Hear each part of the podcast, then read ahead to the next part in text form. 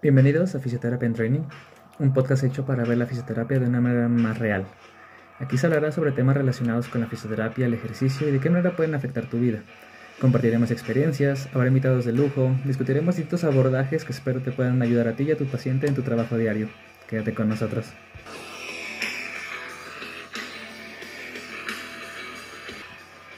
En el episodio de hoy, Fernando y yo les compartiremos un poco de nuestra experiencia en la fisioterapia.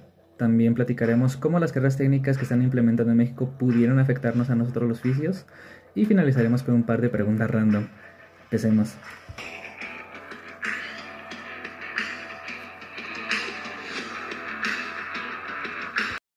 Pues bueno, bienvenidos a Fisioterapia en Training. Estamos empezando aquí el episodio número uno. Fer, ¿cómo estás? Muy bien, amigo, emocionado con este nuevo proyecto que estamos iniciando. Y pues vamos a ver cómo se dan las cosas. Esperemos que, que todo bien, Fer. Pues bueno, vamos a empezar. Cuéntanos un poquito acerca de ti, tu edad, dónde saliste, un poquito de dónde has trabajado. Cuéntanos acerca de ti. Claro, mira, me presento con todos ustedes. Mi nombre es Fernando Bedoya, tengo 26 años. ¿Soltero? Soy soltero, claro. Egresado de, de Univer Millennium. Prácticamente todo mi, mi historial, mi desarrollo como profesional inicia en la UAM. Hago un año de servicio social con el equipo de atletismo y fútbol asociación femenil. Okay. Tengo la oportunidad de trabajar en, bueno, de, de participar en una universidad un, un, muy, buen, muy buen proyecto, una muy buena experiencia. Posteriormente a eso, eh, empiezo a trabajar en, en las fuerzas básicas de Potros, que sería hasta la cuarta división, Okay. el centro de formación. En- después de eso me llaman para, para participar en la Universidad de Mérida. La Universidad de Mérida me llaman para lo que era la Liga de Ascenso con Potros Guayam FC. Estoy laborando ahí seis meses. El equipo tuvo un problema. Se canceló todo. Me, me terminan mi contrato. Después de eso entro a TEC de Monterrey. Tengo la oportunidad de entrar como coordinador en el área de fisioterapia. Fue muy poco mi, mi, mi, mi trayectoria en el TEC de Monterrey por la pandemia. Solo pude laborar dos meses ahí. Posteriormente paso a, a una nueva liga, una liga piloto que se llamaba, bueno, se llama porque todavía está, eh, Liga de Balompié Mexicano con el equipo de NESA FC. Trabajé ahí por seis meses por diversas situaciones, salgo del equipo y me presento pues prácticamente a laborar en- de manera privada. Ok. Desde noviembre a la fecha pues es lo que, lo que he estado haciendo. He tenido proyectos con terceras divisiones, pero básicamente han sido eso, proyectos. Y estás ahorita en tu consultorio privado. Eh, sí, Ok. actualmente me, me dedico a eso. Muy, muy bien, Fer. Pues prácticamente esa es mi, mi, mi pequeña trayectoria, Jerry. Ahora platícame, platícame un poco de, de ti. Pues bueno, este, yo, mi nombre es Víctor Gerardo Torres Barrueta. También tenemos, tenemos 26 años, estamos bien morritos. Estamos, este, Chavorrucos, aquí- chavorrucos. este, yo egresé de Unipre, Grupo Siglo XXI. Chulada, ¿eh? Bácala. Y este, y pues nada, empecé, yo también hice mi servicio social un poquito enfocado al deporte, pero realmente yo siempre me quise enfocar al deporte. Y este, empecé haciendo mi servicio social deportiva. Después de ahí, empecé un poquito con el contacto con el TEC de Monterrey, gracias al coach este, con el que ahorita estoy actualmente trabajando, coach Toño. Este, después de ahí, terminé mi servicio social 2017, febrero más o menos. Paso a empiezo a trabajar a en una clínica privada que es por médica conocí a muchos muy buenos amigos eh, al doctor Abel Martínez muy muy buena persona. Y de ahí empecé pues, a tomar muy buena experiencia. Eran bastantillos pacientes siento que este eran pues un volumen grande de pacientes para una clínica privada entonces eso realmente me permitió agarrar yo creo que muy buena experiencia eh, pasaron unos cuatro meses trabajando ahí. Después también me hablan del TEC de Monterrey. Entro a trabajar ahí 2017 más o menos. Ya pasaron dos meses, me dedico directamente al TEC de Monterrey y eran 40 y... No es cierto, eran aproximadamente unos 75 jugadores de americano. Después unos 15 de básquet, otras 11 niñas de básquet y otros 15 de boli. todos para mí solitos. No, era muchísimo. Entonces eran bastantes, bastantes pacientes. Obviamente, pues no todos estaban lesionados, ¿no? Y no todos necesitaban fisioterapia. Pero al fin de cuentas, pues sí eran un muy buen volumen de pacientes que estaba atendiendo. Y al fin de cuentas, pues fue muy buena experiencia también. Entonces era un volumen de público a nivel privado.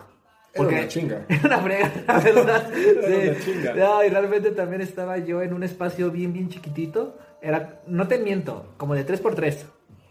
Con dos, dos, tres camas de atender pacientes y pues ahí a, a rifar la terapia.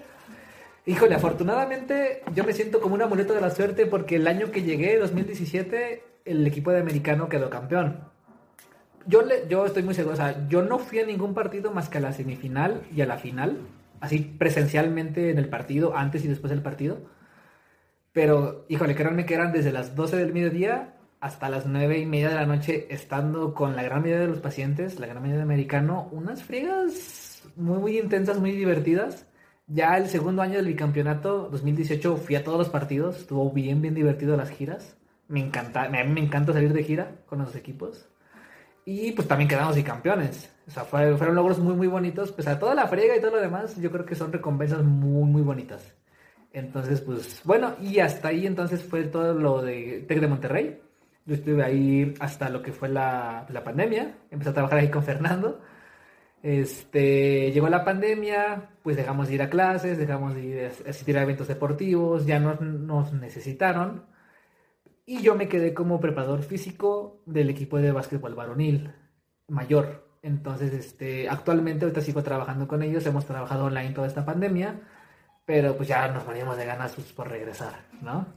Entonces, este, pues hasta ahí mi trayectoria y pues bueno, vamos a empezar a lo que sería el segundo tema del día de hoy, que sería pues qué está pasando acá con la fisioterapia en México, ¿no? ¿Qué está pasando con las carreras técnicas? Ahorita me puse a investigar, están cuatro carreras técnicas, una es en béisbol, otra atletismo, otra boxeo y otra fisioterapia deportiva. Eh, yo creo que la fisioterapia deportiva, pri- primero que nada, ya está establecida como maestría. Ya es una maestría que está impartida en VM, en Pachuca, en- no recuerdo realmente cuál es otro lugar, pero ya es una maestría y yo siento que es como de migrar un poquito la parte del- de alguien que ya invirtió su dinero, su tiempo, su conocimiento para lograr una maestría y que de repente metan una carrera técnica no me parece justo. También yo creo que no corresponde porque no nos hacen falta técnicos, no me lo tomen a mal. Yo creo que falta un poquito más de conocimiento. Pero bueno, tú, Fer, ¿qué opinas de pues estas carreras que están saliendo? Principalmente pues fisioterapia deportiva. Yo creo que acabas de, de dar un punto muy bueno, que es, no nos hacen falta técnicos. Creo que tenemos que mejorar a los licenciados que vienen. O sea, realmente meter técnicos es, es perder todavía el punto de vista que, que son los licenciados.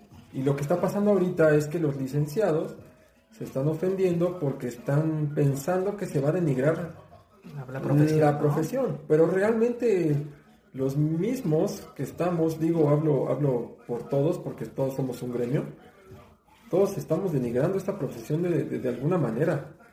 Entonces, creo que lo más importante aquí es que a los que ya son maestros titulados, ya tienen el título de maestro, los están mandando al hoyo con, Sí. con esta nueva A ellos propuesta. sí, yo creo que sí le está afectando bastante.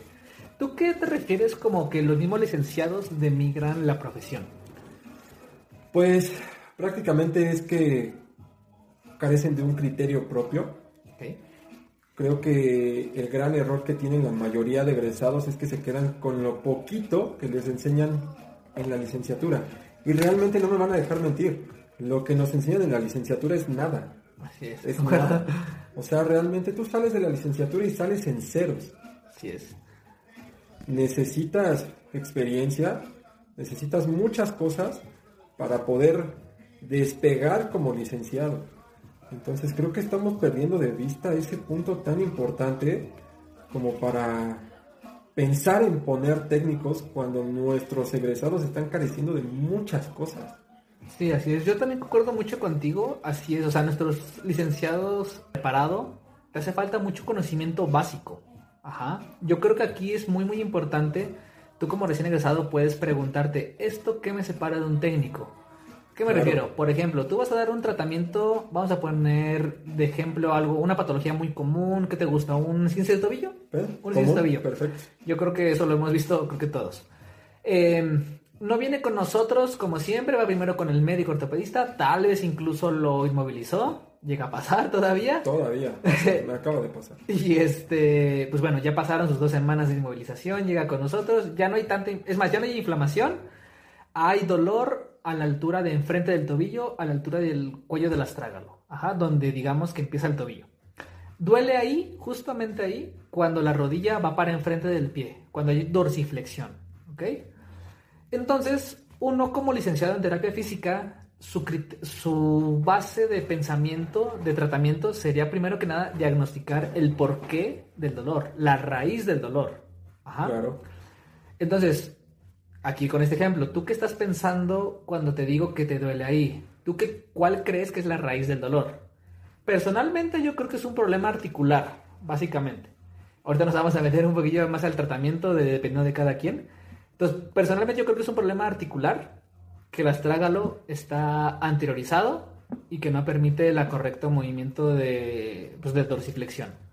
Puede ser, no sé, un problema de tejidos blandos, que el sóleo esté con un exceso de tensión y que no permite el desplazamiento de la tibia por enfrente del tarso, por ejemplo. O bueno, vaya, pueden ser diferentes factores. Lo que nos se supone que nos debe de separar de un técnico es que nosotros debemos hacer una correcta valoración para saber si es un problema articular o un problema de tejidos blandos. Claro. Aquí mi pregunta es, yo acabo de dar este ejemplo, si tu pensamiento como licenciado en terapia física o recién egresado o estudiante no fue cerca de, esa, de ese pensamiento, mi pregunta para ti es, ¿qué te separa de un técnico? Ajá. Claro, sí. Bueno, vamos a seguir con el mismo ejemplo, vamos a ocuparlo. Y mi pregunta siempre es para ti, es ¿qué te separa de un técnico? Ajá, para que no te sientas tampoco tan agraviado o tan ofendido de que ahí están haciendo una nueva carrera técnica en fisioterapia deportiva. Fer, por ejemplo, ¿tú qué has visto de tratamientos para ese mismo ejemplo del esguince de tobillo? Desgraciadamente me he topado con que muchos, muchas personas del gremio siguen pensando que el tratamiento tiene que ser pasivo. Siguen enfrascados a que tiene que ser un tema de todo en camilla. Electroterapia, este, compreso húmedo caliente, una movilización, eh, manejo de tejido blando, un masajito. Y digo, está bien, se vale. Pero creo que ahí tienes que saber enfocar hacia dónde va ese, ese tratamiento que quieres llevar. No me voy a meter en electroterapia porque yo es algo que ataco mucho y no. Yo estoy muy peleado con el tema del ultrasonido. Muchos, muchos, y, y perdónme la palabra, pero aquí, aquí venimos a hablar así. verdad. De verdad. Son muy mamadores con el tema de, es que tú no sabes dosificar el ultrasonido. Es que tú no sabes dosificar ciertas cosas. Vamos, o sea, realmente todo lo que hacemos en camilla es secundario. Ok. Es secundario. Lo que realmente va a generar un cambio a esa patología es la movilidad y la activación que tú le des a ese tejido blando, a esa articulación, a ese segmento. Eso es lo que va a generar un cambio. Ok. No nos podemos quedar enfrascados a nuestro tratamiento en camilla, pero también no podemos seguir con ese pensamiento de, ok, me vas a hacer dorsiflexión este, 10 veces y 3 series. O sea, es que eso tampoco es, es, es, es meter ejercicio. Así es. ¿Sabes? No, yo, yo, yo realmente concuerdo mucho contigo. Yo veo tratamientos en camilla. Y como dices, o sea, el tratamiento en camilla es meramente secundario. O sea, yo puedo defender el ultrasonido hasta cierto punto. Ok, ese será otro tema. Ese será otro tema para otro día. Yo puedo defender la electroterapia en otro... Yo también lo mismo, la defiendo y al mismo tiempo no. Ahí yo creo que hay que ser muy, muy autocríticos en qué momento ocuparla, en qué momento Exacto. no. Lo mismo con el ultrasonido. Pero sí, yo también concuerdo con que el, ejercicio, la movilidad, el movimiento en general, el movimiento correctamente aplicado va a ser el pilar del tratamiento o la intervención que tú tienes que hacer con el paciente. Y como dice Fernando, no de 10 tal vez no siempre es correcto, el 4 de 12 tal vez no siempre es correcto. Uno tiene que ser más específico y pensar qué estímulo, cuántas repeticiones, cuántas series le va a convenir a mi paciente en esa vez, en esa sesión. Si mi respuesta no es tan específica y no es tan especializada a nivel fisiológico, tú te tienes que volver a preguntar, ¿esto me separa de un técnico? Si a todas estas preguntas de todo tu tratamiento en camilla, tu tratamiento en ejercicios y tu tratamiento o tu pensamiento que has este, querido aplicar a este, a este paciente con el de tobillo, tus respuestas no te separan de un técnico, pues bueno, o sea, también ¿qué te, qué te agüitas? ¿Qué te, qué te afecta tu ego? Yo realmente creo, como dice Fernando, nos falta más que nada ser más humildes y tener una, un tratamiento un conocimiento basado en ciencia mucho más específico para lo que realmente nuestros pacientes necesitan. Oh, bueno, yo creo, creo esa parte. A huevo que sí, va por ahí, va por ahí, pero yo también te quiero decir una cosa. Creo que lo que nos falta es individualizar al paciente, a la persona, no al paciente, quítense la palabra paciente, porque estamos trabajando con personas. Exactamente. O sea, realmente, si tú, si, si la persona que estás que estás apoyando con esa lesión, su articulación se siente bien con dos repeticiones, dale con dos repeticiones. No tienes por qué enfrascarte a las 10, a las 12 por tres series. Tienes que encontrar un estímulo adecuado para esa persona, porque una cosa es lo que nos dice los papers, la ciencia, todo lo que me quieran decir, a, a lo que realmente se le acomoda a esa persona. Concuerdo, totalmente de acuerdo contigo, Fernando. Como dices, es individualizar a la persona. Cada persona sabemos, y como siempre también podemos poner como respuesta ante todo, cada persona es un mundo. Cada persona es una anatomía diferente. Cada persona va a reaccionar diferente a, tal estímulo. Entonces, muy, muy importante eso. Y sí, o sea, tal vez, como también 3 de 10 no siempre es lo, ideal, 4 de 12 no siempre es lo ideal. Posiblemente una de dos así de cortito, es suficiente estímulo. Y algo también que yo quiero dejar muy, muy en claro, que nosotros tenemos que buscar el estímulo mínimo necesario para lograr la respuesta correcta en el cuerpo. Es eso, es eso. Es eso. Pues bueno, yo creo que esa última cita al final estuvo interesante. buena, fue buena, ¿eh? buena. Este, bueno, vamos a empezar con las preguntas mm, rápidas, entre comillas. Fer, ¿a ti ¿Qué te molesta actualmente de la fisioterapia? ¿Tú qué ves que está mal? ¿Qué me molesta? Me molestan muchas cosas. Pero yo creo que lo que más me molesta es lo tóxicos, porque no hay otra palabra. Ok. Lo tóxicos que somos entre nosotros. O sea, estamos más preocupados viendo qué es lo que hace el otro, el, el otro oficio que si pone una aguja, que si pone 20 agujas, que si hace masaje media hora, que si hace descargas, que si la descarga ventosas. ventosas. Yo creo que lo que tenemos que entender es que estamos aquí únicamente para trabajar con las personas. Así es. No para con las personas. Sí, para con las personas. Realmente no estamos aquí para ver qué hace el otro cabrón ya deja de centrarte en lo que hace la otra persona, enfócate en lo que tú haces. Así es, y comienza a ser más autocrítico. Exacto, sé más autocrítico y enfócate en ser mejor contigo mismo para tus pacientes, para las personas con las que trabajas, porque el, el, hecho de estar criticando qué hacen los demás es lo que más me purga, lo que más me Yo creo que en cuanto al gremio de la fisioterapia es lo que más me molesta que están más preocupados en ver qué hace el otro, en dónde se equivoca el otro para tirarlo, para reventarlo. Y creo que desde ahí estamos muy mal. A mí también me molesta mucho eso de la fisioterapia. La fisioterapia en México pasa muchas veces que el peor enemigo de un mexicano es otro mexicano. claro. Eso desgraciadamente pasa muchísimo acá en nuestro país. Pasa muchísimo, y puedo decirlo acá en Toluca. Precisamente acá en Toluca hay demasiada no puedo decir envidia, hay demasiado egocentrismo. Yo creo que va más por ahí. Entonces esa parte ser autocrítico, ser más humilde es algo bien importante que un oficio tiene que hacer. Y a mí y por ahí va también a mí lo que me molesta. A mí lo que me molesta es esa parte del egocentrismo del oficio que cree que cura al paciente. Uno como oficio solamente es un medio para un fin el medio, o sea, tú como oficio vas a dar un empujoncito al paciente, vas a guiar por el camino correcto, eh, no sé, la inflamación. La lesión. La lesión, para que este cuerpo la recupere adecuadamente. Tú no vas a hacer nada más, porque eh, científicamente está comprobado que si tú quitas al fisioterapeuta y digas que el cuerpo se sana solo, el cuerpo se va a sanar solo. O sea, el cuerpo se va a sanar, este o no el fisio. Entonces, eso a mí me molesta mucho, no sé, que la gente crea que sana a la gente. Que tú lo curaste. Que tú lo lo curaste. No, no, no, o sea, sé más humilde y, di- tal vez yo te di tu apoyo necesario y hasta ahí. Te di las Listo. bases para que tú te Así- curaras solo. exactamente. Entonces esa parte a mí me molesta personalmente.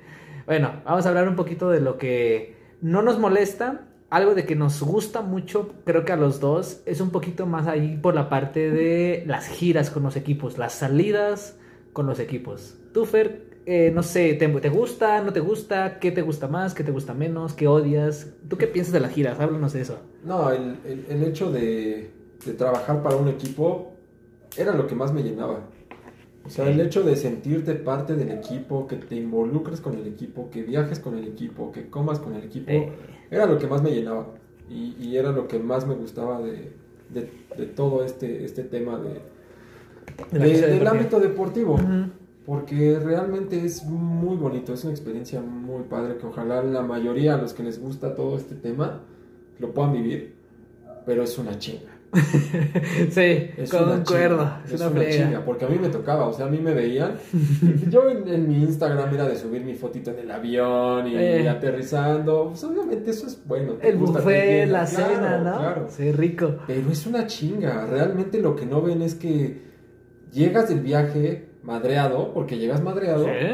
Llegas al hotel y lo primero que haces es armar todo, todo lo que vas a usar. Tu consultorio. Consultorio al lado de la, de la alberca, ¿no? De donde sea, del gimnasio. de donde sea. Porque muchas veces no tienes esas, esas, esas herramientas que son el, la- el gimnasio o la alberca. Entonces es llegar y armar todo lo que vas a ocupar y empezar a trabajar para tu equipo. O sea, tú llegas, cenas, terminas de cenar y ya estás en el cuarto de los jugadores.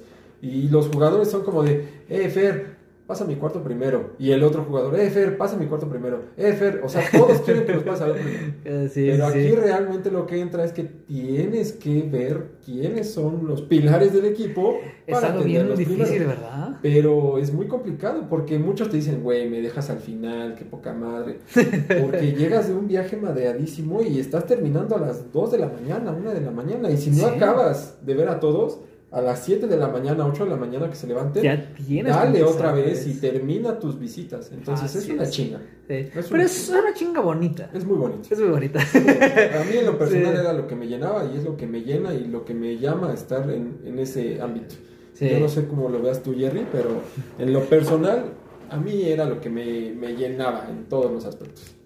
Pues, híjole, a mí también me encanta esa parte de como ser parte de ese proceso.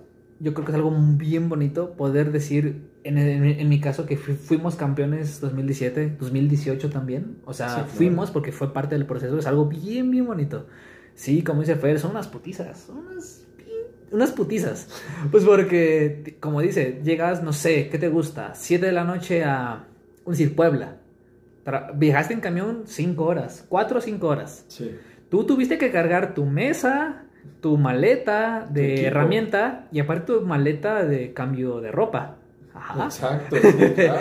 Entonces ya llevas ahí dos maletas y una mesa de, de- terapia, de masaje.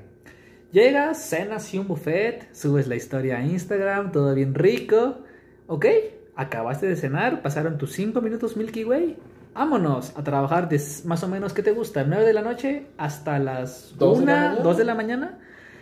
Y, eso, y como dice Fer, si no acabaste, al día siguiente tienes que seguir trabajando antes del desayuno y después del desayuno. Claro. O sea, son unas friguillas ricas, porque al fin de cuentas es parte del proceso, eh, no sé, yo, a mí yo siempre lo veo pues para ganar, de ser Claro, campeones. Es el claro, proceso sí.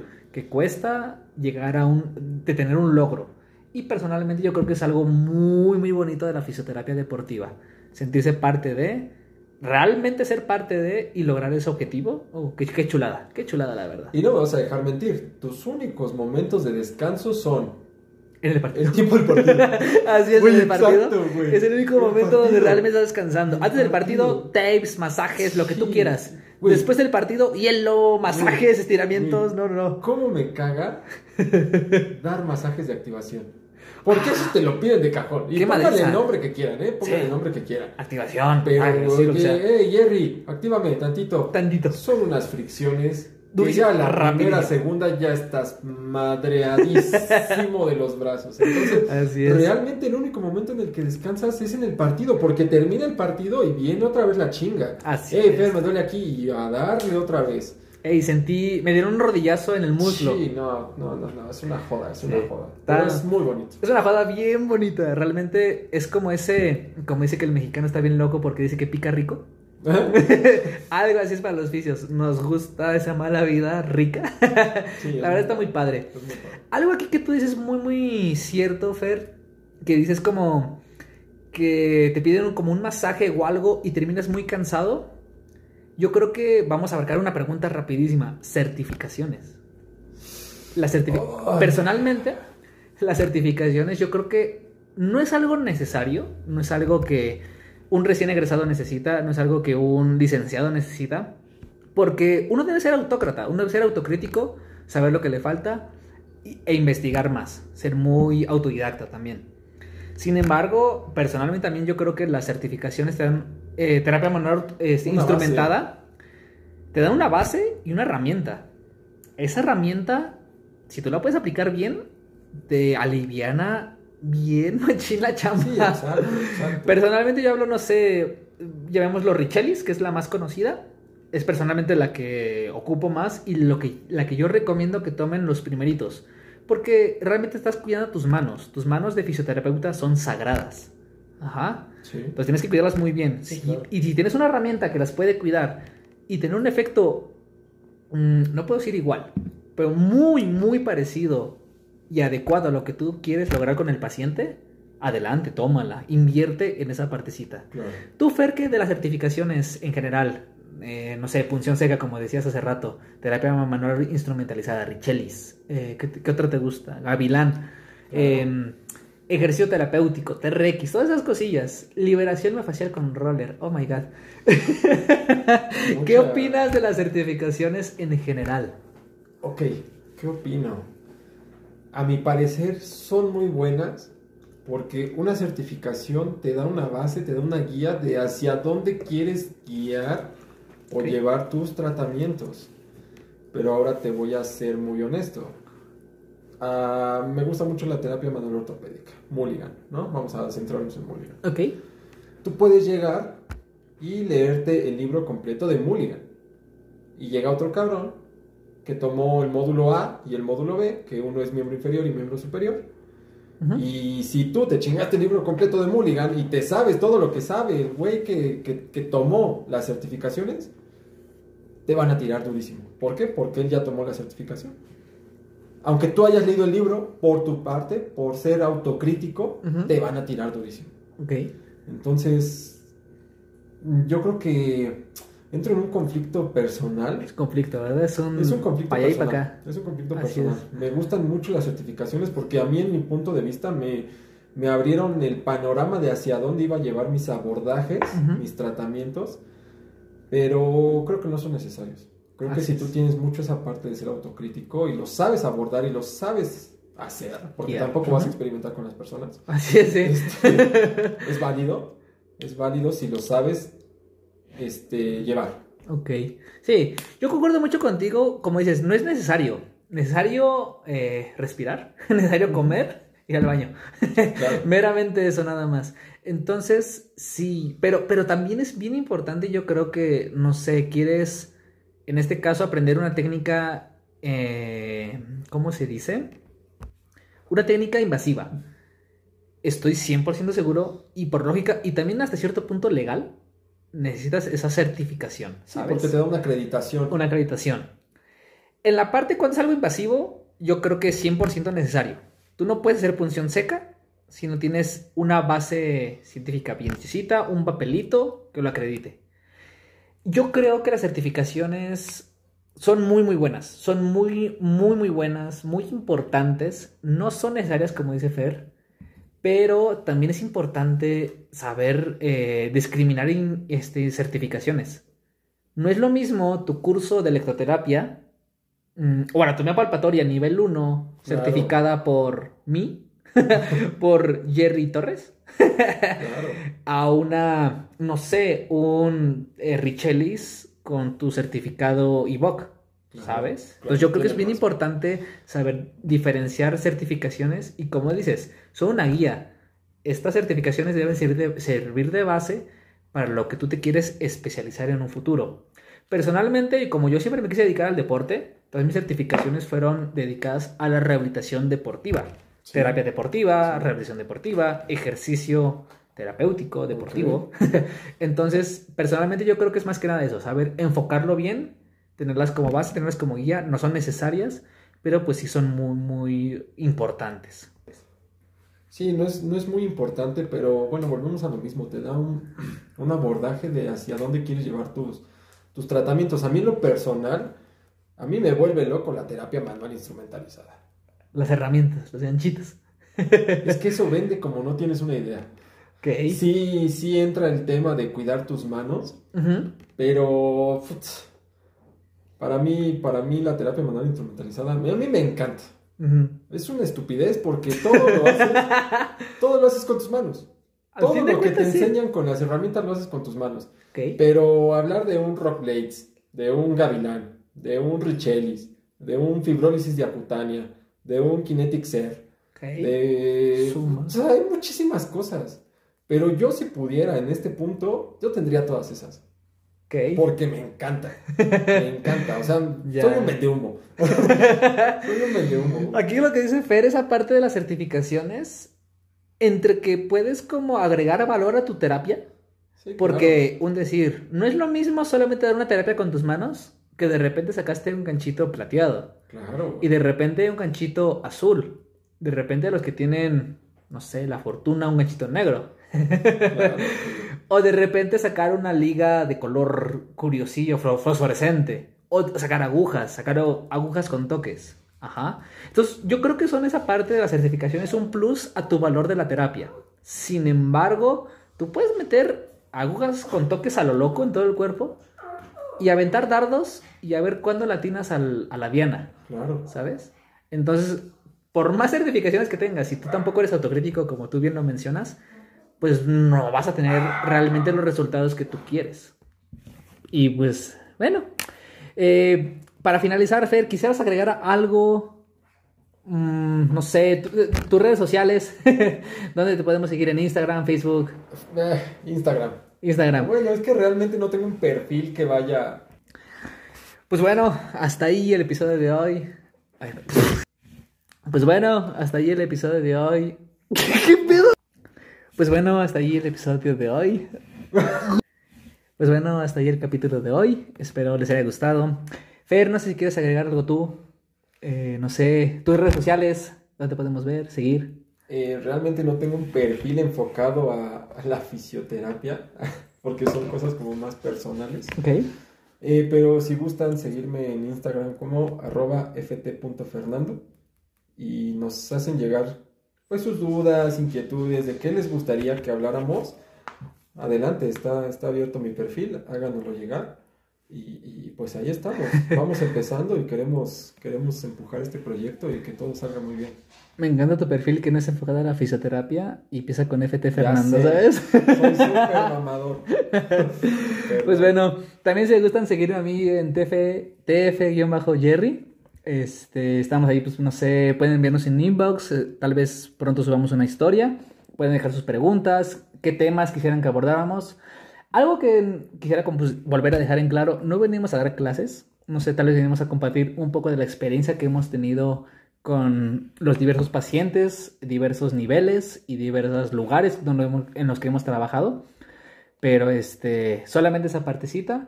Y pues bueno, vamos a seguir empujando este proyecto. Espero les haya gustado y nos vemos en el siguiente episodio.